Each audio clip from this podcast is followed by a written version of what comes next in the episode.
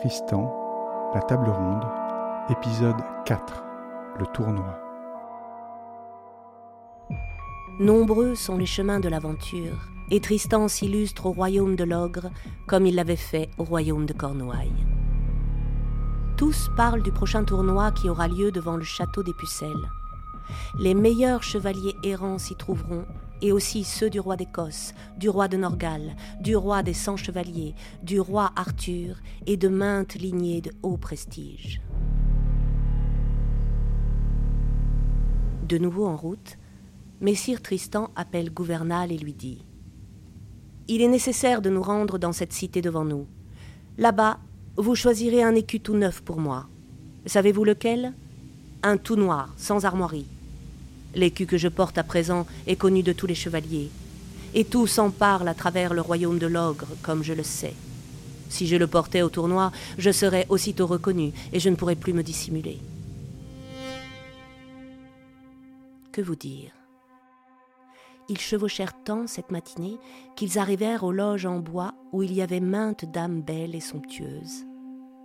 La reine Guenièvre n'était pas encore présente, mais elle s'y rendit rapidement, accompagnée de nombreux chevaliers, dames et demoiselles. Elle monta dans les loges. Le tournoi n'avait pas encore commencé.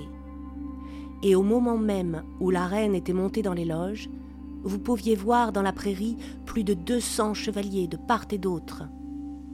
Le plus pauvre était si bellement et richement armé que son équipement pouvait bien lui suffire.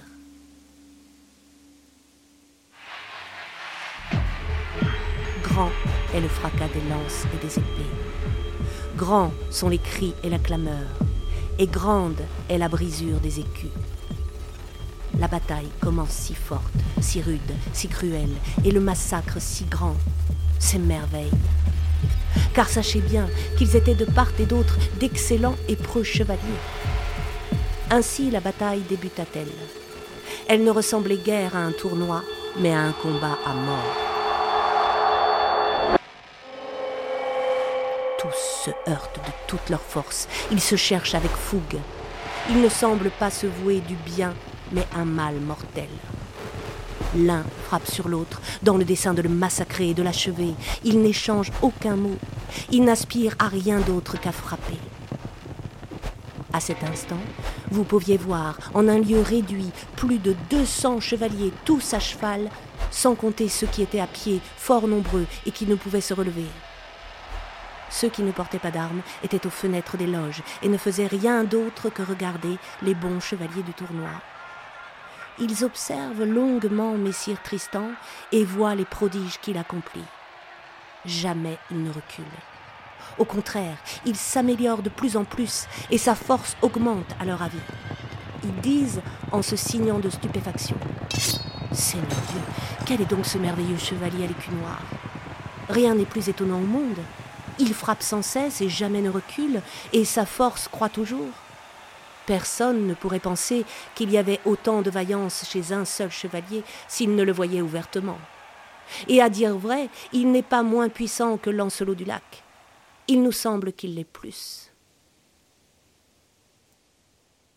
Quand le roi Arthur vit que le tournoi était gagné, il s'approcha de Lancelot et lui demanda comment il se portait.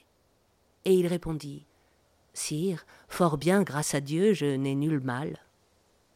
Dites-moi, fait le roi, savez-vous ce qu'est devenu le bon chevalier, celui qui porte l'écu noir? Dieu m'est témoin, répond Lancelot, je l'ignore. Je ne l'ai pas vu depuis longtemps. Dieu, déplore le roi. Que pourrons-nous faire s'il nous quitte avant que nous le rencontrions et que nous lui parlions?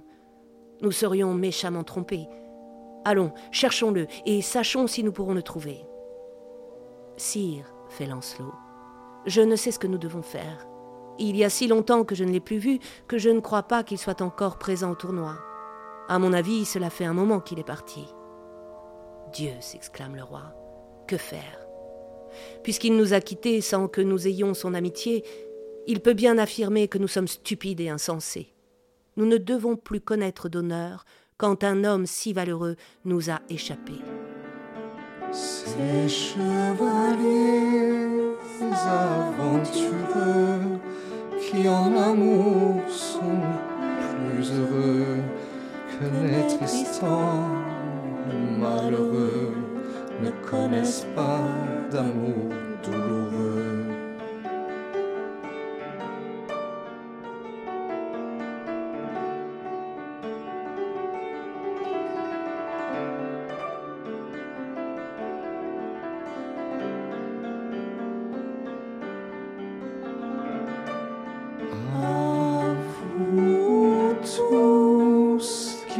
Passez la voix, venez que chacun de vous voit.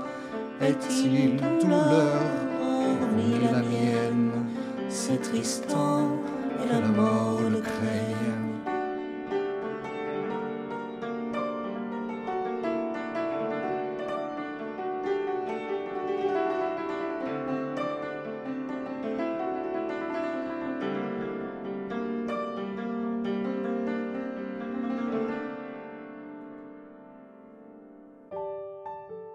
C'était Tristan, La Table Ronde, une série en six épisodes d'après le roman publié aux éditions Anacarsis.